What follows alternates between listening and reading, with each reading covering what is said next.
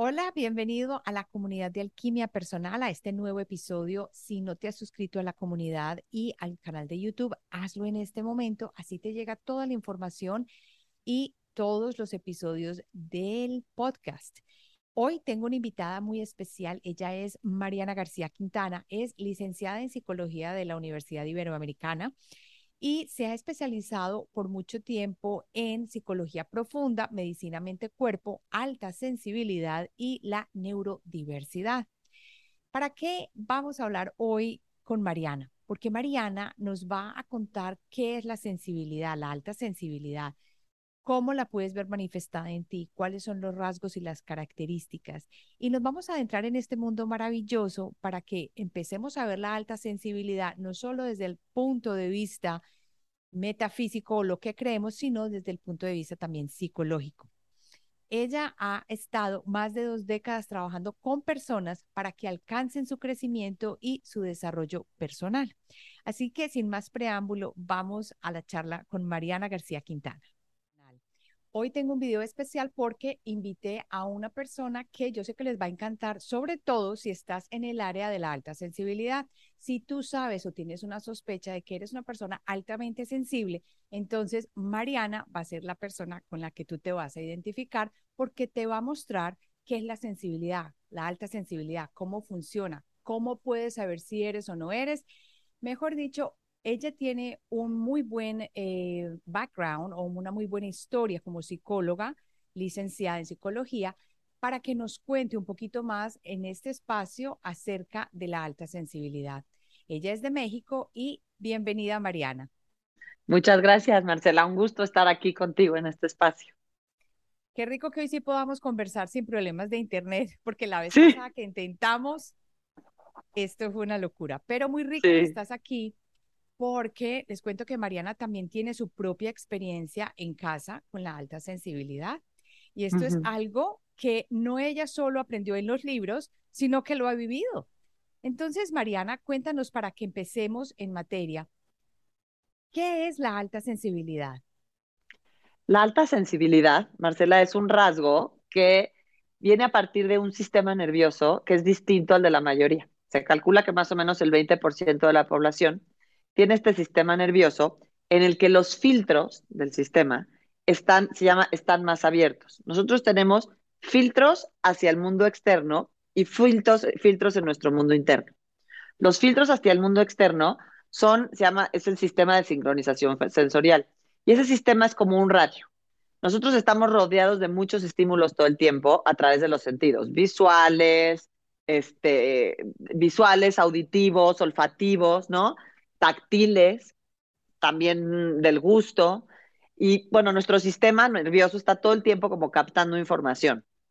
Esta información, si la captáramos toda de momento, así, pues no podríamos como actuar porque sería hacia dónde me dirijo. Entonces, como estamos muy bien hechos para la sobrevivencia, entonces lo que hace nuestro sistema nervioso es como un radio. Hay muchas frecuencias que son los estímulos, selecciona el que es más importante para la sobrevivencia de ese momento. Ese estímulo lo que hace internamente es que genera una reacción emocional, porque las emociones son la reacción que tenemos para sobrevivir. Esa reacción emocional, a su vez, despierta, un, hace una descarga eléctrica que genera una serie de sensaciones en el cuerpo, que a través del cuerpo sabemos, también nos avisa, ¿no? Son señales, lo moviliza, y entonces toda esta información sube a nuestra corteza cerebral para ser editada y entonces que decidamos cómo actuar en pro de esta sobrevivencia. Internamente también tenemos estos filtros. Los filtros internos, nosotros nacemos con una parte que es conocida como el inconsciente o memoria implícita, que ya traemos cierta información por nuestro DNA, por nuestros genes, la cultura, no toda la todo el linaje que traemos, más lo que traemos como seres humanos. Y aparte vamos viviendo experiencias que, se, que las que no necesitamos para la sobrevivencia inmediata se van yendo a esa zona. ¿no? Y, esas, y luego tenemos otra parte que es lo que es la conciencia o la memoria explícita, que es lo que tenemos en la memoria a la mano para sobrevivir en el día a día.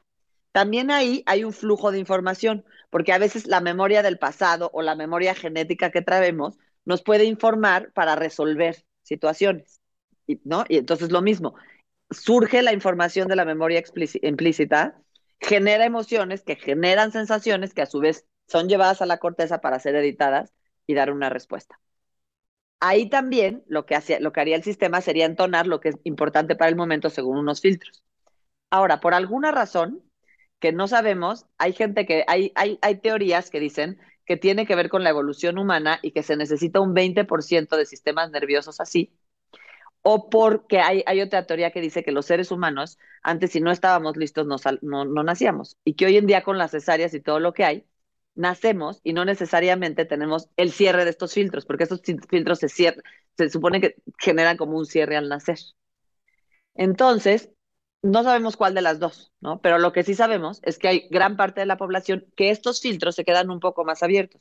Entonces, no es que no filtren, sino que perciben más información. Entonces, como esta radio, que en vez de captar una estación, capta tres estaciones.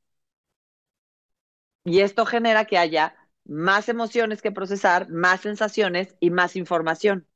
Y lo mismo tanto del, del exterior como del interior. Hay más imágenes, más memorias que acomodar, pero da una amplitud como, eh, da una percepción ampliada tanto del mundo externo como del mundo interno.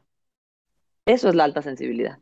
Wow, qué interesante, muy interesante, sobre todo porque los dos puntos de vista, pues uno dice que estamos en una parte evolutiva, lo cual quién lo va a negar, pues estos niños de ahora nacen de una manera y se comportan de una manera muy distinta, entonces tiene totalmente sentido que estemos diciendo que es parte de la evolución, pero también me llama mucho la atención lo que hablas de la combinación de los sistemas internos y externos. Cuando tú estás hablando de los sistemas, de los sistemas internos, ¿a qué te refieres específicamente?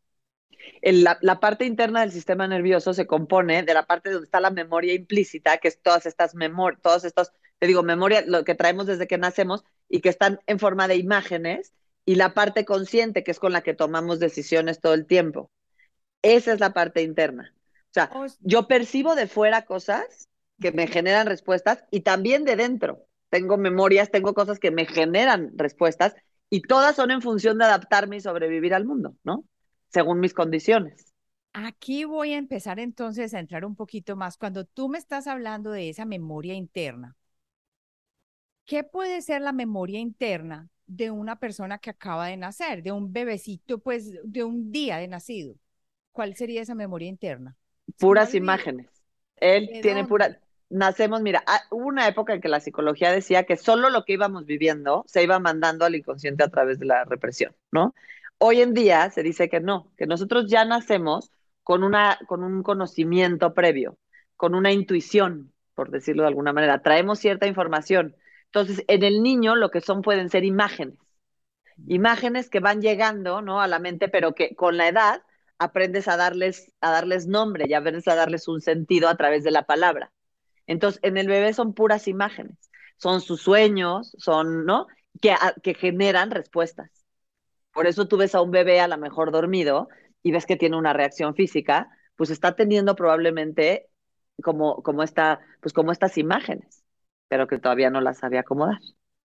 Ah, Al igual que reacciona igual si tiene frío, porque esa es información externa.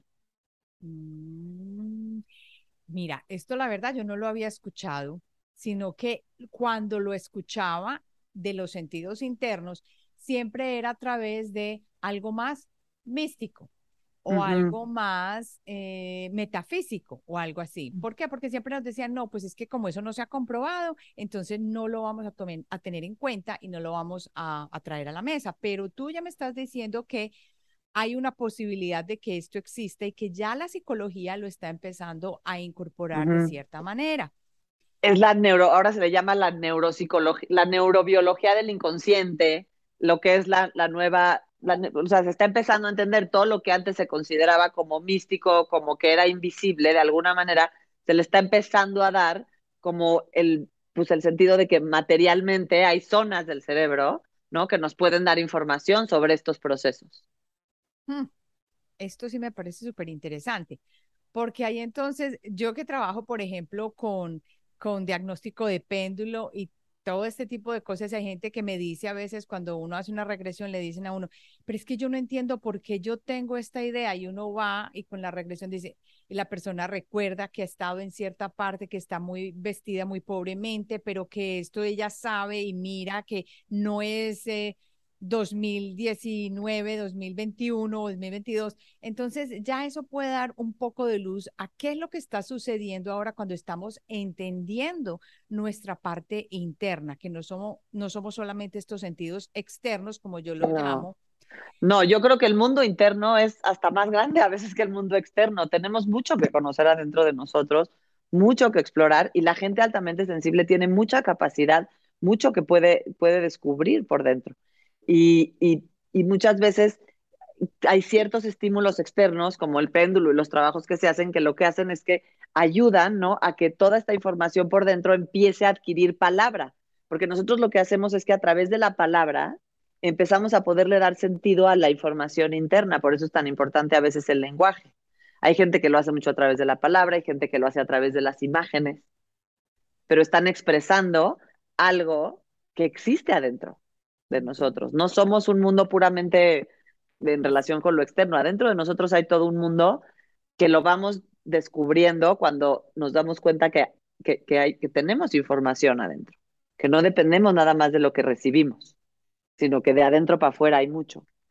A mí me encanta esta visión porque ya desde una parte de ciencia lo estamos viendo de que no es un invento, de las personas que hacen ciertas terapias o ciertas cosas y sabemos pues que una persona como Brian Weiss, que es un psiquiatra, pues ha utilizado el, la, el péndulo y este tipo de trabajos y de herramientas para ayudar a las personas a que solucionen sus problemas.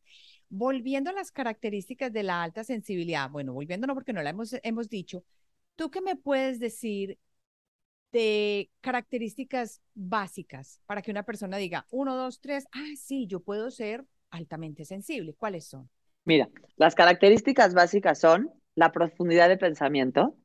Esto es a lo que nos referimos ahorita. Es gente que tiene como tanta información y capta tanto que le, gusta como profundizar en aquello que, que le interesa, ¿no? Entonces, se meten en un tema y les gusta estudiarlo a fondo, ¿no? O les tienen algún hobby y le dedican mucho tiempo, ¿no? Este, son los niños, sí, que los ves que desde chiquitos les gusta algo y les gusta mucho, ¿no? Y esto también a veces genera, fíjate, una mala interpretación en, los niños, es que es muy lento. No es que sea lento, es que como tiene mucha información que percibe de fuera, más información que le está, porque tú percibes algo de fuera y inmediatamente tu cerebro empieza a producir con qué asociarlo. Entonces, como hay más información por, por estos filtros, entonces tardan más en poder editar toda esta información y emitir una respuesta.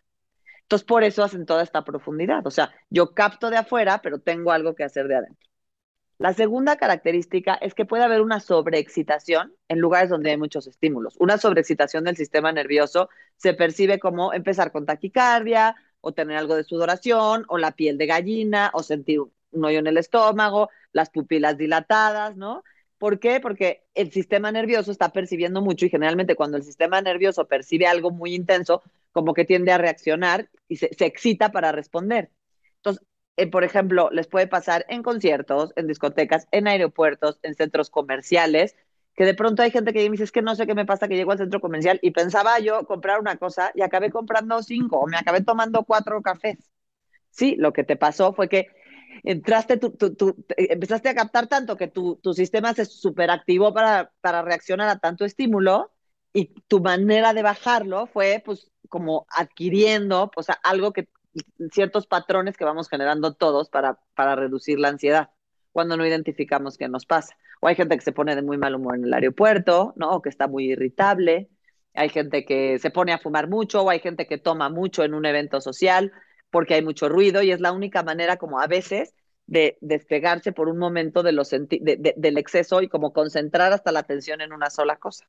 Entonces, esa es otra característica. Hay cosas que también les generan muchísimo. El café, ciertas medicinas también les sobreexcitan el sistema nervioso, el café, este, el alcohol. O sea, hay muchas cosas que generan un efecto que dicen, ¿por qué a mí, a la gente de junto a mí no le pasa eso y a mí sí? Porque es esta sobreexcitación del sistema nervioso ante ciertos estímulos. La tercera característica es intensidad, alta intensidad emocional y empatía. Ok, la alta intensidad emocional se refiere a esta gente que es catalogada como dramática, ¿no? O dramática para arriba de es feliz y es súper, que son los típicos niños que son felices y son súper así y son muy, como muy expresivos, y pero son tristes y es el drama total, ¿no? Les dicen los drama queen y también a muchos adultos así, ¿no? O sea, y lo que sucede es que, claro, lo que yo les digo, imagínate que yo agarro un color rojo y doy una pasada, dos, tengo dos círculos iguales, un color rojo le doy una pasada aquí y aquí con ese mismo color le doy ocho. Si lo ve alguien me diría, no son distintos rojos, este es más intenso, este, no, es lo mismo. Lo que pasa es que aquí hubo más pasadas, lo mismo pasa en el cuerpo. En una misma situación, una persona con una sensibilidad promedio recibe el estímulo, lo procesa como una pasada de rojo.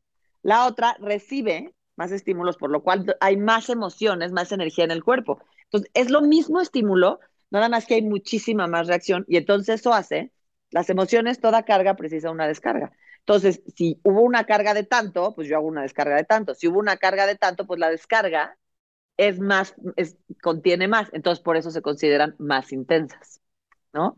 Y todo lo viven así. Y la alta empatía tiene que ver con que al tenerlos, la empatía tiene que ver con las neuronas espejo, ¿no? Yo te estoy viendo a ti, mis neuronas espejo se conectan con las tuyas y entonces siento lo que tú estás sintiendo.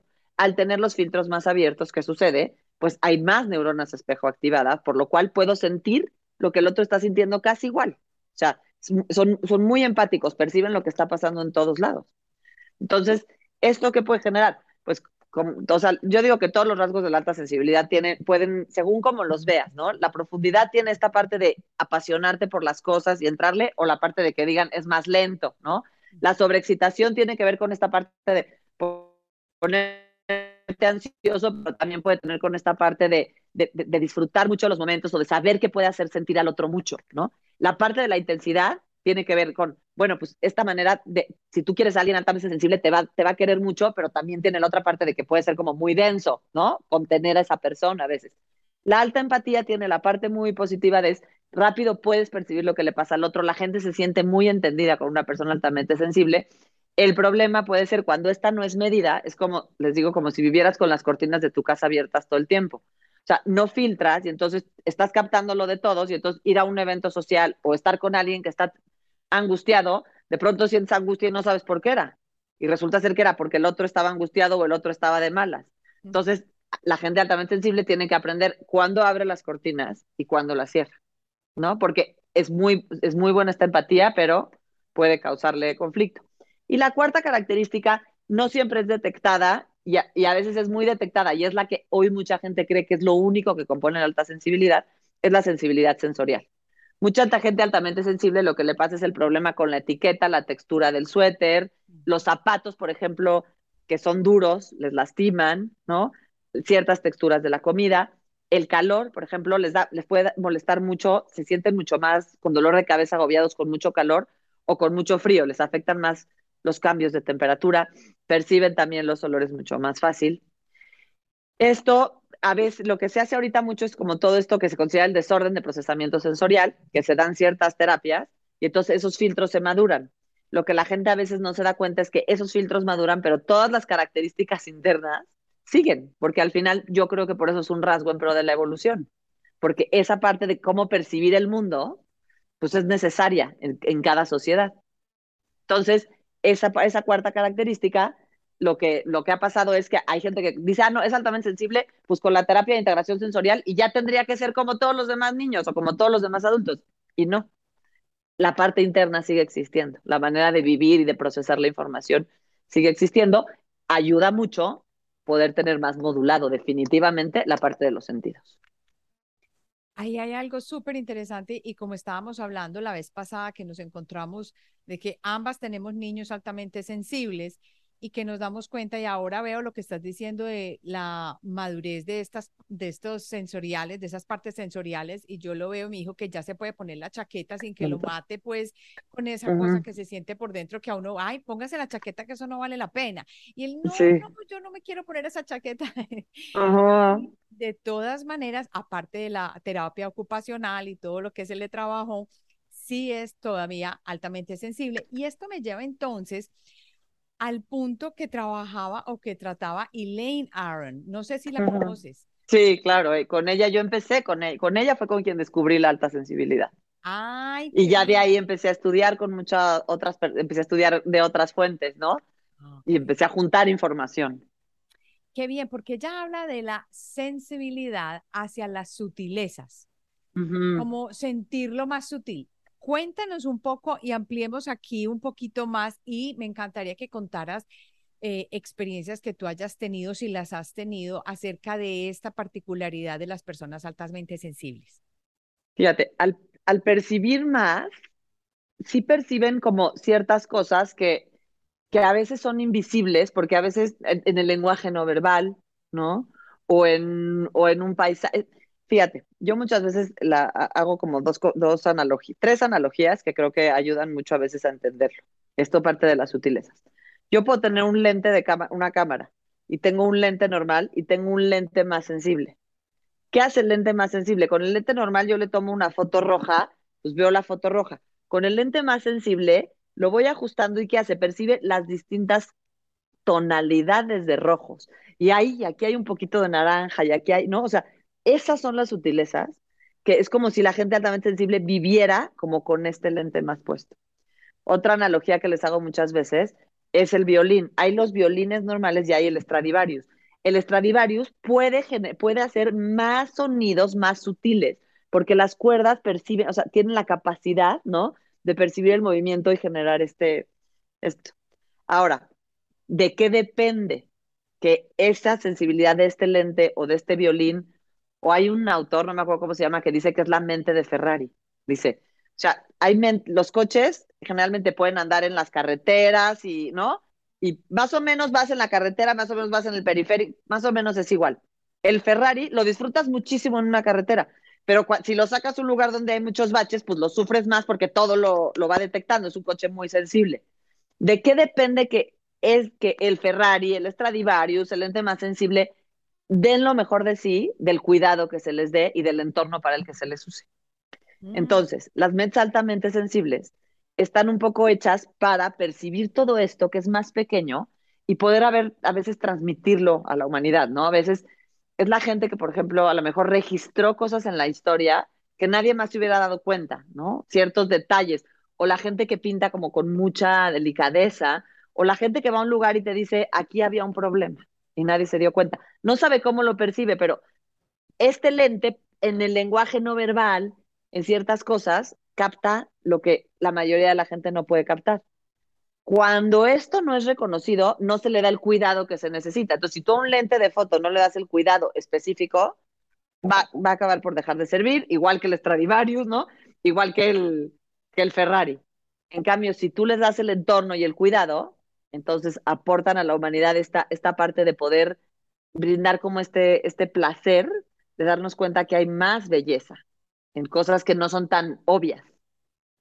Bueno, yo ahí sí tengo, ahí me estaba dando cuenta también que yo era una persona alta, o soy una persona altamente sensible, pero como crecí en una época en que de esto ni se hablaba, todo el mundo se burlaba de la persona altamente sensible. Porque, bueno, y aunque yo no sufrí ni bullying ni nada de eso, ni en el colegio ni nada, en mi casa yo por todo lloraba todo me parecía un mar, todo me parecía tristísimo o, muy alegre. Entonces, a mí cualquier cosita se me iba al alma. Tan era así que me decían, ya aprendió motores. Y ya aprendió motores, ah, ya se va a poner a llorar. Entonces, lo que sí me ayudó mucho y que espero que las personas que estén escuchando y que estén viendo esta, esta charla eh, tengan en cuenta es que siento que en mi caso particular ayudó muchísimo el haber descubierto que la pintura y el dibujo fueron para mí un escape tremendo, pero no escaparme porque no quería sentir, sino para expresar lo que con tantas palabras o cosas no podía hacer. No podía. Entonces, es que fíjate, hay, hay, una, hay, una, hay una palabra que dice inefable, lo que no tiene palabra, ¿no? Y a, veces la gente altamente sensible, eso es lo que pasa, que a veces no hay palabra para expresar lo que se está percibiendo, porque dicen, ¿por qué capté esto? O sea, ¿por qué capté esto? Y, o sea, a mí me ha, me ha pasado, ¿no? Con, con pacientes, con familiares, el que, el que dicen, aquí algo estaba mal, pero y la gente dice, pero ¿cómo sabes? No sé, solo lo sé. Y tiene que ver con todo un procesamiento, no es magia, no, es, es lo que están, es lo que están percibiendo. Y a la hora que lo dibujan, empiezan a salir símbolos También por eso mucho el poder de los símbolos, ¿no? Empiezan a salir símbolos y a través de los símbolos se le empieza a poder dar palabra. Y al tú darle palabra, le das un sentido. Entonces muchas veces dibujar es eso. Y al final yo creo que el, arte es como esto, eh, está toda esta carga emocional y a la hora de tú, hay, hay emociones que son inexplicables con la razón. A la hora de tú poder tener herramientas como el arte, yo siempre recomiendo la expresión artística, tienes donde plasmar sin necesidad de explicar, porque hay cosas que no son necesario explicar, nada más hay que plasmarlas. O que uno ni siquiera puede explicar. Ah, yo no sé eso, eso me salió. como así? Y es como si uno estuviera dándole nacimiento a algo que uno no tiene ni idea qué es, porque a veces pasa. Pero muy interesante eso que estás diciendo. Y entonces, cuando tú me estás diciendo esto, cabe preguntarnos, y esto de pronto sería un poco para ti más, em, más de conjetura, porque no sé si hay prueba de esto. Cuando hablamos de eso, entonces podríamos decir que los chicos o las personas altamente sensibles tienen una capacidad más intuitiva o no. Mira, podríamos verlo desde dos sentidos. Uno sería pensar que hay tipos psicológicos y puede haber gente altamente sensible más intuitiva o puede haber gente altamente sensible más, o sea, que tu tipo psicológico lo que haga sea como más profundo, ¿no? O sea, los cuatro tipos psicológicos son intuición, pensamiento, sentimiento, sensación.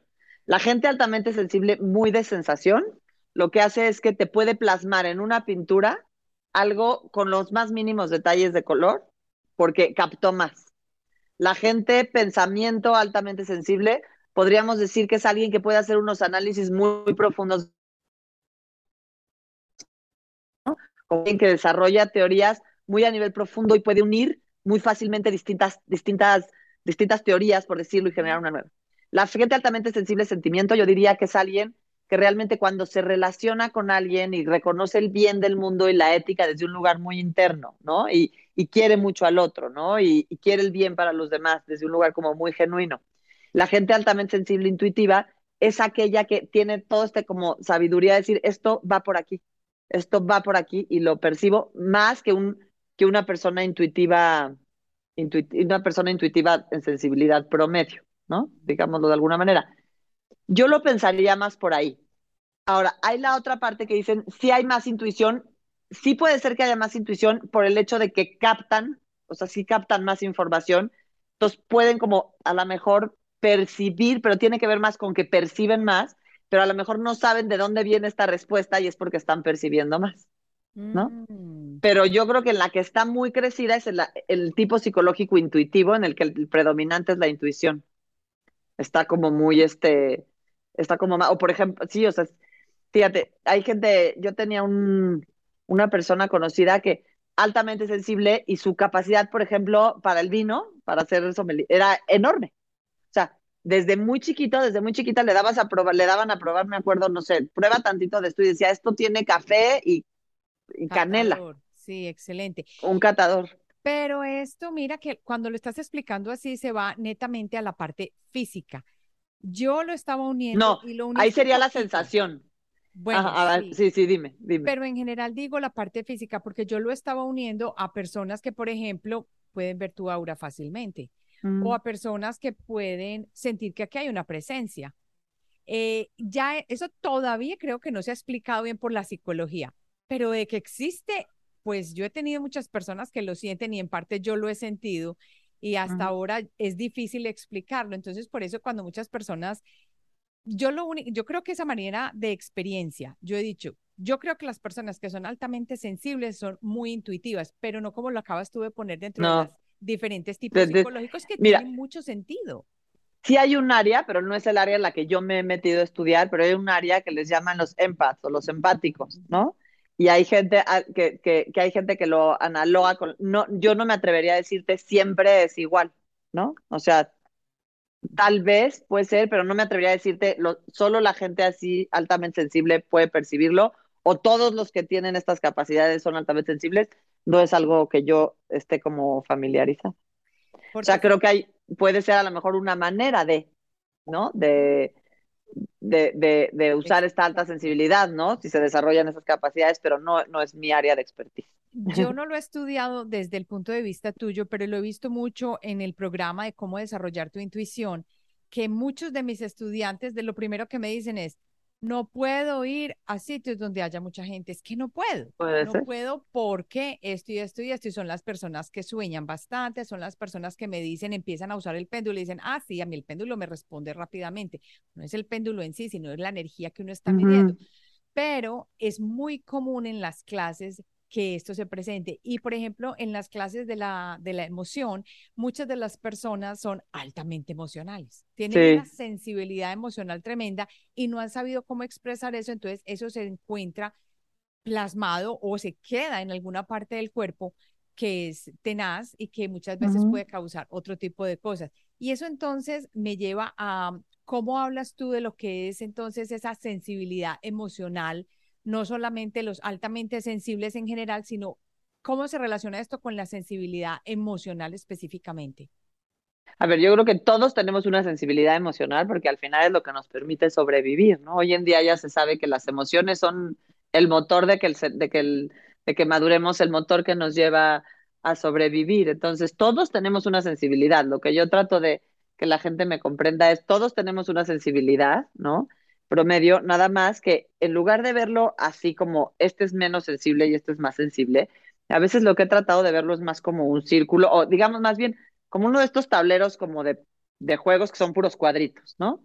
Y entonces, dentro de esa sensibilidad, hay gente que tiene más desarrollada la percepción para algo y hay gente que tiene menos desarrollada otras partes. Y entonces vamos, vamos haciendo como, en lugar de decir todos los altamente sensibles son así, que es lo que decías ahorita, ¿no? Sino más bien tú tienes un poco más de sensibilidad en esto, un poco menos en esto, tienes, percibes más acá, percibes menos acá, y entonces cada persona se va volviendo, como si, si viéramos el tablero de cuadros así, se va volviendo como una combinación distinta, ¿no? De, pues, de elementos. Ahora sí creo que lo que dice Elaine Aron tiene razón, sí hay cierta gente que tiene más de esos, a la, o que entra en una categoría que junta estas cuatro características. Entonces tiene esos cuatro, seguro los tiene elevados. Entonces ya ahí lo consideramos que tiene el rasgo de la alta sensibilidad, pero no quiere decir que otras personas no puedan tener mucha sensibilidad muy desarrollada en otras áreas. Y una puede ser la emocional. Es decir, es alguien muy sensible emocionalmente, pero no necesariamente sensorialmente. Mm. Nada más para ser altamente sensible, sí tienes que tener como esas cuatro. Pero alguien puede ser muy... O, por ejemplo, alguien puede ser muy sensible a algo por su propia historia. O sea, yo conozco gente que no es altamente sensible, pero a lo mejor es muy sensible y capta muy bien cuando hay una historia de abuso en alguien. Y lo capta emocionalmente, siente la angustia, ¿no? decir, aquí hoy una historia de abuso. ¿Por qué? Porque captan eso, porque ellos, o, o, pueden ser muy sensibles, aquí hay un riesgo, ¿no? De abuso. ¿Por qué? Porque, pues, como lo vivieron, desarrollan esta, por sobrevivencia, desarrollas como este escáner para detectar lo que puede ser peligroso. Muy interesante. Ahora eso me lleva a otra pregunta. De pronto una persona que, y esto lo hablo en mi caso personal, de pronto una persona que ha vivido en situaciones de conflicto en un país, que por ejemplo yo viví en una época donde estaba la violencia de Pablo Escobar y cosas difíciles en el país donde yo crecí, donde había violencia esta persona puede entonces, por la supervivencia que estás hablando, empezar a desarrollar esa alta sensibilidad contra ciertas, ciertas cosas, porque yo te cuento. Ah, porque yo te claro. yo sabía cuando me iban a atracar. Yo sabía cuando ya llegaba en la esquina, sin haber doblado la esquina. Yo ya estaba, mejor dicho, gritando, me van a robar. Y ni siquiera los ladrones habían salido. Yo como sé, eso solamente me salió. Sí, yo, sí, porque eso es tu sobrevivencia. Al final nuestro sistema siempre va a funcionar y entonces tu cerebro se vuelve muy sensible a aquello que en algún momento amenazó tu sobrevivencia. Está súper alerta a captar aquello que puede, que puede amenazarla para que te cuides. Por eso hay que hacerle caso, por eso a las intuiciones hay que hacerle caso, al sexto sentido hay que hacerle caso. O sea, el cuerpo tiene mucha más información, tiene un mundo interno mucho más sabio del que creemos. El mm. cuerpo, o sea, en el cuerpo se sienten, o sea, la sensibilidad se siente en el cuerpo. ¿No? ¿Qué hace entonces una persona que es altamente sensible? Porque yo no me había enterado de esto, por ejemplo, hasta que me moví a la ciudad de Nueva York y ya no resisto ni las ambulancias. Ahí está sonando una ambulancia y yo, mm. ¿por qué? Yo a veces ni salgo. es demasiado. Y ahora que estamos en la época donde vienen los dignatarios de las Naciones Unidas, eso es ambulancias, sirenas. ¿Qué pasa? ¿Cómo puede uno ayudarse entonces a que esto no sea tan, tan problemático?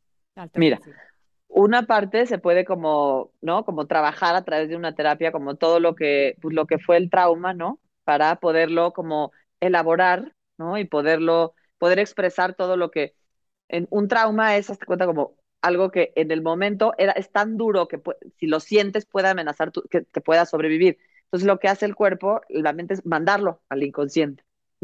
Entonces lo manda y entonces disocia. Hay una sensación, pero no tiene a veces como palabra, porque en ese momento lo único que podías hacer era escapar. Yo muchas veces lo, lo explico así, creo que en mi curso así lo explico, ¿no? O sea, ¿qué pasa con los soldados y por qué es todo este estrés postraumático? El soldado va a la guerra y si está sensible, si siente las emociones y, procesa todo lo que está pasando, pierde concentración para defenderse. Entonces, está percibiendo violencia, ataques, peligro todo el tiempo, pero no lo procesa, no le puede dar todo el proceso que requiere una emoción de ser nombrada, de ser sentida, de ser, o sea, las emociones tienen que ser sentidas, nombradas y reflexionadas y entonces ya se convierten en algo que, que podemos procesar. En ese momento no se puede. Entonces, ¿qué pasa? Nada más se da la reacción de defensa, pero todo eso, eso, eso que estaba sucediendo ahí se va. Entonces, ¿qué pasa? Regresan, se va como a un área de nuestro cuerpo, ¿no? Regresan y cuando ya está todo en calma, empiezan las pesadillas, empiezan los ataques de pánico, porque todo eso necesita ser procesado, porque está como aturdiendo al cuerpo, ¿no? Y entonces, a través de el arte, de, todo lo que es expresivo, de una terapia, de hablar y demás, se puede dar la expresión y entonces se puede como darle un sentido y procesar y, deja, y, digamos que la experiencia física se asocia con la experiencia emocional y con la mental y se integra, ¿ok? Mm. Entonces, lo que tú, entonces, una parte es esa. Y la otra también es cuando tú ya sabes que eso es parte de tu historia y que difícilmente ya lo trabajas y todo, te pones unos tapones de oídos este, pones ruidos blancos. Hay ciertas, o sea, no todo lo tenemos que, ¿no? Pones ruidos blancos, te pones tapones de oídos, este, pone, hay gente que pone, puedes poner, ¿no? Un, vidrio extra en tus ventanas y saber que hoy va a haber eso, mejor hoy no salgo, o sea, no me voy a pelear conmigo, para mí esto fue muy traumático, todo esto me lleva a recuerdos y angustias que me conectan con cosas que, ¿no? Que ya lloré y todo, pero pues no, no puedo integrar, no, no quiero revivir. Mm, qué interesante, muy chévere eso que estás explicando ahí. O sea que esto, yo creo que esto es parte un poquito fuera de, pero yo, tú que estabas mencionando a las personas que tienen PTSD, eh, quiere decir que personas con PTSD se pueden mejorar muchísimo a través de una terapia, eh, de hablar, y, porque están diciendo, lo que hacen acá es medicar de manera muy fuerte a las personas que tienen con PTSD. Mira, yo creo que a veces la medicación ayuda cuando la cuando está sobrepasado el PTSD, la medicación a veces ayuda a que se pueda empezar a trabajar, porque ayuda a llevar a cierto estado cuando el, sistema está demasiado ansioso o demasiado deprimido, es difícil que, a veces que una terapia empiece. Entonces, hay casos, yo no me peleo para nada, yo sí, por eso te digo, cada caso, ¿no? Es como, a mí no me gusta generalizar, cada caso es distinto, ¿no? Pero definitivamente lo que va a ayudar a largo plazo y que lo que se trata es de que se trate de bajar la meditación en función de que sube la conciencia y el trabajo personal, ¿no? Porque lo que vas a tratar es de hacer como esta integración, ¿no? Este poder traer lo que yo decía, la memoria implícita, todo lo que se fue a la memoria implícita por sobrevivencia, traerlo a la memoria explícita a través de la palabra, el dibujo. Hay millones, yo creo que cada persona se beneficia diferente, ¿no? Yo a veces uso desde arte, puede haber movimiento corporal, puede haber palabras, ¿no? Puede haber, a veces hay gente que le sirven ciertos ejercicios que hacemos, ¿no? A veces yo uso ciertas cartas como proyectivas o una cosa que se llama la rueda medicinal. O sea, hay distintas maneras de que esta información pueda ser integrada sin vivirse como una amenaza letal, poco a poquito, ¿no? Y entonces, esa es la mejor manera de, de pues de, de, de trascender un estrés postraumático. Súper. Yo te iba a preguntar ahí que mencionaste la rueda medicinal. Estás hablando de la que utilizaban los antiguos indígenas americanos. Sí, sí. Sí, me parece una metodología excelente también. Sí. Muy lindo, muy lindo utilizarla. Sí. Mariana, cuando una persona quiere saber si tiene eh, esta alta sensibilidad, aparte de las características, ¿existe algún test, alguna cosa que ellos puedan hacer? En mi página, en marianagarciaquintana.com.mx, ahí encuentran el test para niños y el test para adultos. En los dos tests, a partir de 12 palomitas, ya entras en el rango de la alta sensibilidad. Y ya a más tengas, pues estás más dentro del rango, ¿no? Más, tienes, eres más, tienes más alta sensibilidad en más áreas. Mm, Ahí pueden encontrar los dos tests basados en el Lane Aron. Ah, es marianagarciaquintana.com.mx y ahí están los dos tests. ¿Y el Mariana es con doble N o no? No, con una N. Sí. Bueno, ya saben que si creen que son altamente sensibles, compruébenlo, van a la página web de Mariana y ella ahí les, le da la, la, la, respuesta y podemos saber si sí o si no.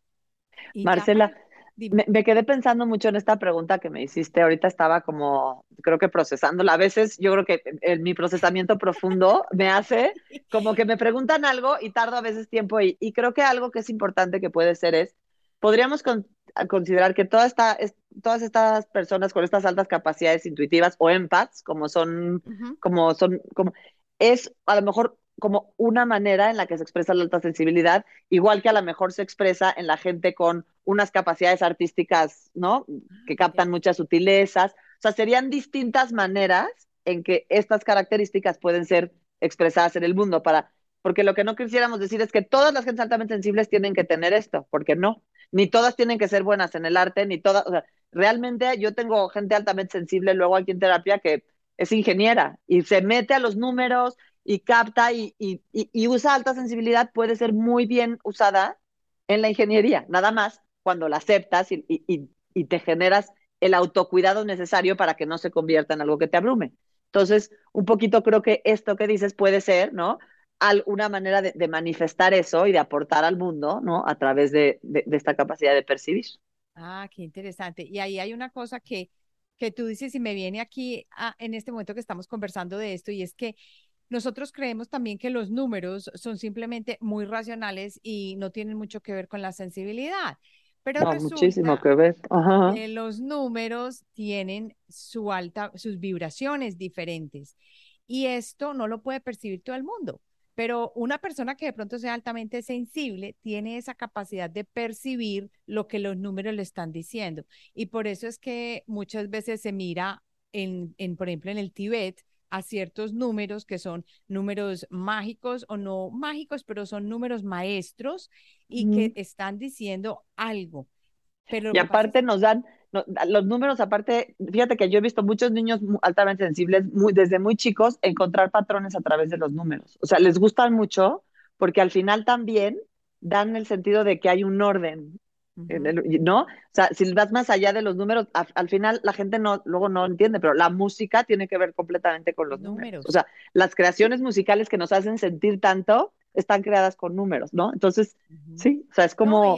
y, algo tan simple como el, el, el, ¿cómo se dice en español? The ratio, the, the golden ratio que es ah, lo que crea el Fibonacci. Todo esto es puros números. Pero ¿qué pasa? Que cuando traducimos esos números a la parte gráfica y artística, entonces ves la forma de la espiral. Pero entonces lo miras y lo aplicas en las galaxias y lo aplicas. Pero es que apenas estamos, creo yo, que en pañales para empezar a, bueno, ya estamos muy avanzados, en 10 años ya, hemos logrado mucho y ya la, la, ciencia también se está empezando a unir un poco más con la espiritualidad. Sí, yo creo que es maravilloso. Parte de lo que es bueno de la, de la, globalización y, de y del Internet y de todo es que realmente la sabiduría de los diferentes lugares del mundo está empezando a poder, como, en lugar de pelearse, como hacer rompecabezas, ¿no? Y decir, ah, mira, claro, esto y esto, estos que descubrieron acá, pues tiene que ver con lo que descubrimos acá, y, ¿no? Yo, pienso que eso es bueno, ¿no? Al final, todos somos uno, ¿cierto? exactamente. Está genial lo que nos has compartido hoy. ¿Hay algo más que nos quieras contar? Y además también, ¿dónde te pueden encontrar en Instagram? Claro que sí, mira, en mi Instagram me pueden encontrar en Mariana García Quintana, PSI. Ahí estoy publicando constantemente tanto información de alta sensibilidad como información que tiene que ver con el, mundo de la psicología profunda, que es el que yo exploro, ¿no? El que, el que me meto mucho y también comparto medicina, mente, cuerpo y demás. Y para quienes les interese, justo yo antes daba el curso de manera presencial, pero ya llegó un momento en que ya como que era la gente, no, me, no puedo ir, sí puedo ir, entonces lo que hice fue grabarlo en línea. Pues acaba de salir el curso en línea hace tres semanas y la gente que compra el curso, lo que voy a hacer es dar una sesión mensual en vivo, como para preguntas y respuestas, con la intención de generar como este espacio personal después de que vieron el curso y aparte también con la intención de que se forme una comunidad en que empiecen a descubrirse que hay mucha gente altamente sensible y que pueden aportar unos a otros. Entonces, este, si a alguien le interesa el tema, ahí está. Ay, maravilloso. Mira qué buena oportunidad para las personas que se quieren descubrir aún más. Es que lo que yo digo siempre aquí en la comunidad de alquimia personal es que el cambio y la transformación empieza cuando empezamos a mirar hacia adentro y a descubrir quiénes somos y a entender qué es lo que está pasando dentro de nosotros y entendemos por qué lo que se nos está presentando al frente pues realmente está sucediendo. Exactamente. Mariana, mil gracias por haber compartido este espacio con nosotros y espero que no sea la última vez. No, yo te agradezco mucho que me hayas invitado y nos vemos en 15 días que tú vas a venir conmigo a Diálogos entre Alquimistas. Ay, verdad. A mi programa, ¿no? Qué maravilla, sí, no me Para que platiquemos. ¿eh? Te agradezco mucho y aquí estoy cuando quieran y te agradezco mucho el espacio para compartir. Bueno, amigos, ya saben, esta es la comunidad de alquimia personal, ya saben dónde pueden encontrar a Mariana y si no se han suscrito al canal o si no se han suscrito para la página de Alquimia Personal, háganlo en este momento que allí les va a llegar toda la información acerca de los talleres gratuitos, de los talleres pagos, de todo lo que estamos hablando y de las diferentes conversaciones y charlas que tenemos cada semana, ya sea yo o otra persona invitada, en la comunidad de Alquimia Personal. Deja tus comentarios acá debajo, espero que te haya gustado y nos vemos entonces la próxima semana.